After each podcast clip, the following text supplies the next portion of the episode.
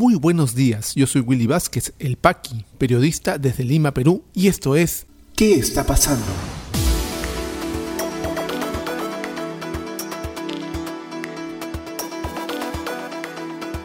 Estas son las noticias de hoy martes 20 de abril de 2021. Segunda ola en Perú sin control. En abril, un peruano muere cada 5 minutos según datos del Ministerio de Salud.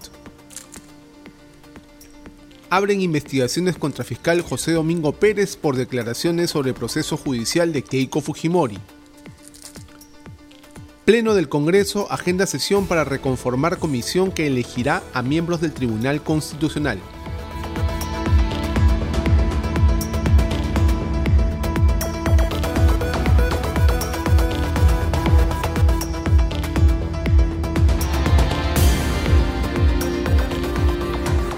Al desarrollo de las principales noticias aquí en ¿Qué está pasando? La situación actual del COVID-19 en el país es bastante grave. Estamos en un pico, una meseta en realidad, de la primera ola que no baja. Eh, hemos reportado ya que la cantidad de fallecimientos por COVID-19 es alarmante. Eh, casi nos estamos ya acostumbrando de una forma bastante triste a reportar tasas por encima de 300 fallecidos cada día.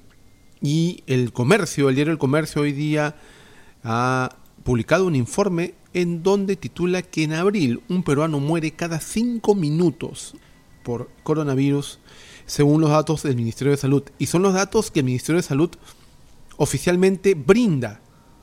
No son los datos eh, por toda causa los datos eh, del SINADEF que casi triplican los datos oficiales del MINSA. Y esto se da porque para poder establecer esta data, el Ministerio de Salud necesita que los fallecidos tengan un diagnóstico claro, un diagnóstico por prueba antígena molecular de COVID-19 del fallecido y no todos los que fallecen y llegan al hospital o los que no llegan, los que fallecen en casa tienen ese diagnóstico, por eso es que no pueden ser eh, incluidos en las estadísticas como causa de fallecimiento por COVID-19. Informa el diario El Comercio. En apenas un día, el COVID-19 mató a más peruanos que el niño costero del 2017, el incendio de Mesa Redonda del 2001 y el meganiño de 1998. El domingo último, el Ministerio de Salud reportó un nuevo récord absoluto de fallecimientos diarios por la pandemia, 433, un número que sigue incrementándose en abril. Según la plataforma de datos abiertos del Ministerio de Salud, en lo que va del mes se han registrado 5.069 decesos por el virus en el país. Esta cifra puede leerse desde otra perspectiva, que ahora resulta más preocupante. Son 12 muertos por cada hora transcurrida o un muerto por cada 5 minutos. A diferencia de los reportes del Sistema Informático Nacional de Defunciones INADEF, estas son personas que perdieron la vida con un diagnóstico confirmado de la infección. Por su parte, el Colegio Médico del Perú ha dicho que las cifras, estas cifras son de terror. El decano del Colegio Médico del Perú, y esto informa Perú 21, Miguel Palacios, señaló los indicadores que reporta el Ministerio de Salud son de terror y que esto prueba que la estrategia del gobierno no ha, ha sido un fracaso. En esa línea pidió que se convoque a su gremio para tomar decisiones en el manejo de la pandemia y cita declaraciones de Palacios. Son cifras de terror. Las estrategias que hemos, tenido vienen fracasando. Si no cambiamos, seguiremos con los mismos resultados. Es momento de dar alternativas. Tenemos que identificar interlocutores válidos. Se tiene que hacer hablar a la gente que la población crea. Confíe. Sostuvo RPP. Palacios se mostró a favor de que sea obligatorio el uso de protector facial para el ingreso a centros de abastos y tiendas por departamento. Detalló que en estos ambientes se produce el 80% de los contagios de la enfermedad. Mientras no haya transmisión, vamos a bajar el número de casos. El gobierno debe convocar al colegio médico para ampliar los recursos humanos profesionales. Hay que tomar en cuenta que el virus queda flotando en el ambiente, flota por hasta cuatro horas, depende del aerosol. En los espacios cerrados hay aerosoles que flotan. Ahí es donde hay que ir con mascarilla y facial. Los aforos tienen que ser supervisados. El Estado debe repartir mascarillas y protectores de manera masiva, aseveró. Y hacia ello estamos apuntando los últimos, las últimas investigaciones sobre el la infección, que los aerosoles que expulsamos a través de gotículas, a través de la nariz y la boca, quedan flotando en el aire Y esa es la vía principal de infección, dicen los últimos estudios, que hay que poner mucho más énfasis en esa vía de transmisión y olvidarnos, un poco de la desinfección de superficies que no está probado que sea un eh, medio de infección eh, realmente efectivo para el virus. Entonces tenemos cifras de terror, tenemos contagios que van al alza, que muchos especialistas dicen que vienen desde ya la Semana Santa, o sea, de la Semana Santa tenemos los contagios que están habiendo en este momento. Y lamentablemente en una semana más y dos semanas más vamos a ver un incremento de muertes, porque es así más o menos lo que va. Una semana después de... Eh, una semana, dos semanas después comienzan los incrementos de contagios y dos semanas luego, o sea, un mes después, comienzan a subir los fallecimientos. Esperemos pues que algunas de las medidas que para muchos especialistas también son demasiado tibias, poco efectivas que es el gobierno, puedan controlar la infección. Mientras tanto, la vacunación avanza lenta, lenta. Ya hoy día el, presidente de la República ha ido Pulcalpa llevando un lote grande de vacunas de AstraZeneca. También se han llevado a Piura y poco a poco las regiones también están siendo incluidas en el plan de vacunación. Esperemos pues que esto vaya con mayor rapidez. En Lima estamos vacunando ya a los adultos mayores de una forma bastante aceptable, pero las regiones también están pidiendo lo suyo y debería atenderse con mucha prontitud también. Abren investigaciones contra José Domingo Pérez, el fiscal del equipo especial de Vallato que ve el juicio, bueno, las acusaciones contra Keiko Fujimori. La Oficina de Control Interno del Ministerio Público abrió dos investigaciones preliminares contra el fiscal por declarar sobre el proceso judicial que sigue la candidata a la presidencia del Partido Fuerza Popular. Para los que nos escuchan fuera del país, que tenemos muchos amigos que nos escuchan fuera, sí, una de los candidatos, de una candidata a la segunda vuelta, tiene un proceso abierto por haber liderado un, se le acusa de liderar una organización criminal y también de lavado de activos. Tiene el proceso abierto. Ella ha estado presa ya en prisión preventiva por estos mismos hechos. ¿Qué ha dicho el Ministerio Público con respecto al fiscal Domingo Pérez? Informa RPP Noticias.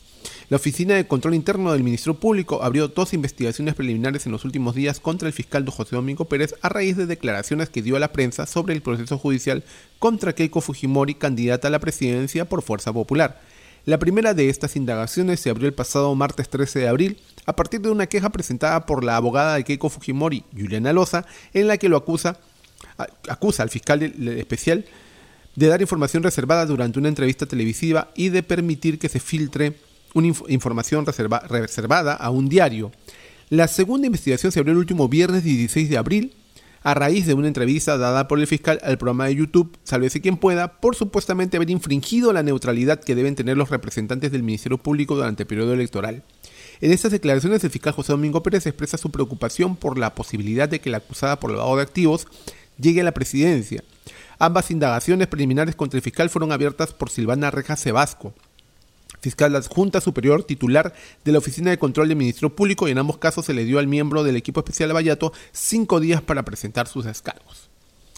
La candidata presidencial de Fuerza Popular, Keiko Fujimori, dijo que espera que el fiscal a cargo de la investigación en su contra y miembro del equipo especial Avallato mantenga la independencia y objetividad en el marco de la segunda vuelta del proceso electoral.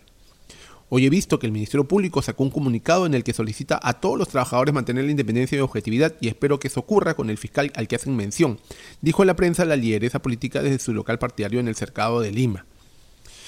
Neutralidad electoral se nos pide se, les pide a todos los eh, funcionarios públicos, pero lo que dijo el señor Pérez, el Domingo Pérez, fue básicamente que sí, Keiko Fujimori salía elegida presidenta, toda la investigación quedaba en suspenso hasta que termine su mandato eh, luego de cinco años. Eso es lo que dijo.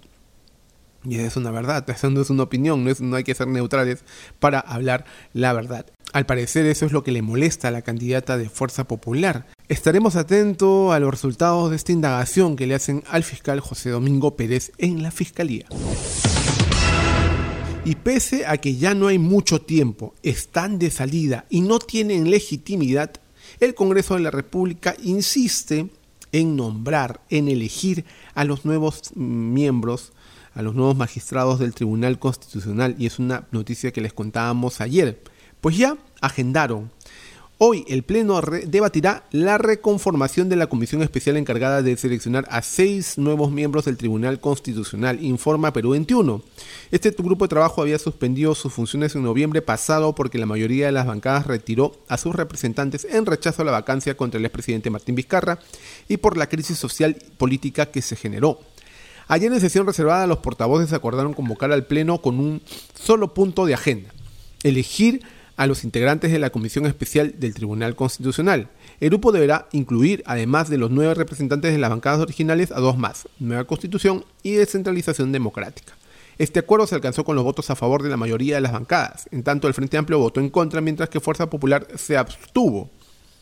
En la sesión de ayer, el presidente de la Comisión Especial TC, Rolando Ruiz, de Acción Popular, propuso un nuevo cronograma de trabajo que retomará la labor suspendida desde noviembre pasado, es decir, con la presentación de tachas contra los postulantes.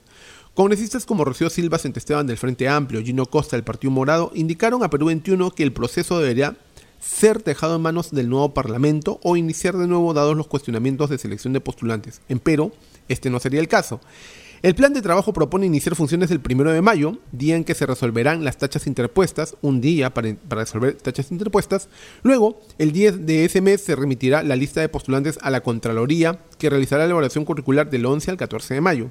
Según el cronograma de Ruiz, la entrevista personal a postulantes se realizaría del 21 al 24 de junio y el 26 de ese mes se publicará el cuadro de méritos. El 30 de junio se remitirá un informe a la presidencia del Congreso explicando la motivación de los puntajes otorgados. Tras ello deberá acordarse una sesión del Pleno en la que se verán elegir a los seis nuevos miembros del TC. Tiene todo un cronograma ya realizado el señor Rolando Ruiz. ¿Por qué tanta insistencia en apurar este tema?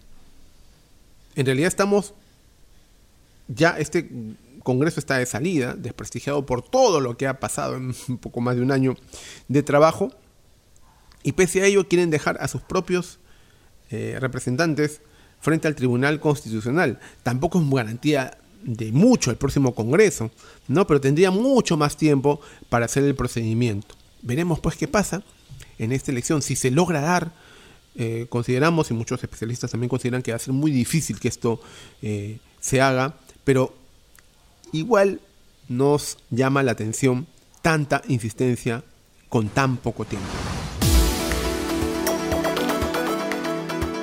Ya regresamos con mucha más información aquí en ¿Qué está pasando?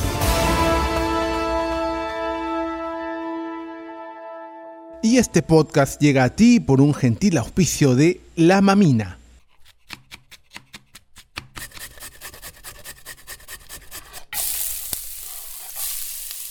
Estos sonidos son el punto de partida de una deliciosa experiencia.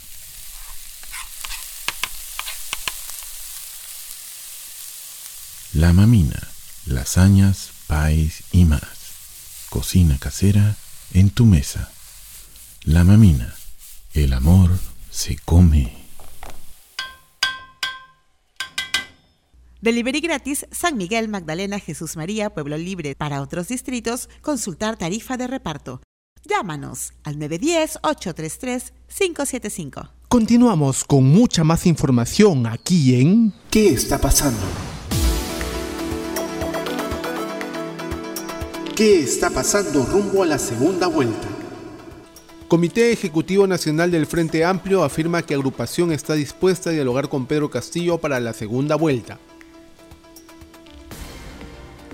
Equipo especial Lavallato de la Fiscalía afirma que nunca se han opuesto a viajes proselitistas de candidata Keiko Fujimori. Ex candidato a Renovación Popular Rafael López Aliaga sobre Pedro Castillo. Él tiene en mí a un enemigo a muerte. ¿Qué está pasando en la economía? Tipo de cambio en el país subió a 3.67 soles tras datos de encuesta que favorece a Pedro Castillo. Ejecutivo tiene plazo para dar una respuesta hasta el 26 de abril para promulgar u observar los proyectos de ley de retiros de 4 UIT de las AFP y el 100% de las CTS. Gremios de MIPIMES plantean propuestas en salud, financiamiento e incentivos tributarios al próximo gobierno para salvar el sector. ¿Qué está pasando en las regiones? En La Libertad, Municipalidad de Trujillo implementa sistema virtual para recargar balones de oxígeno y así evitar que familiares de pacientes esperen recargas en Plaza de Armas. En Pasco, Dirección Regional de Salud recepciona 20 congeladoras solares para conservar vacunas contra el COVID-19. En Arequipa, 14 escuelas rurales iniciaron clases semipresenciales con protocolos de bioseguridad. Iniciativa se realizó de acuerdo con lo que han decidido las autoridades regionales y locales. COVID-19 en el Perú. La situación actual de la enfermedad en el país, según los datos del Ministerio de Salud, es la siguiente. A la fecha, son 1.707.787 casos confirmados, con 559 las últimas 24 horas y 307 fallecidos. Se han dado de alta ya a 1.636.286 personas, continúan hospitalizadas 14.752, lamentablemente han fallecido ya 57.537 peruanos y vamos inmunizando ya a 748.933 compatriotas.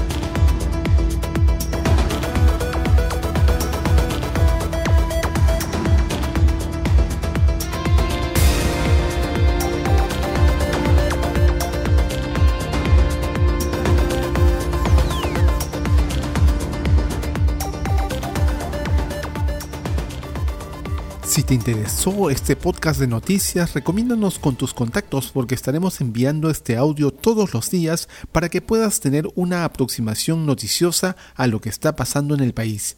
Suscríbete a nuestra lista de distribución en WhatsApp y compártelo. Puedes seguirme también en mis redes sociales de Facebook, Twitter y YouTube como Willy Vázquez El Paqui o visita podcast.elpaqui.com. Muchísimas gracias por llegar hasta aquí.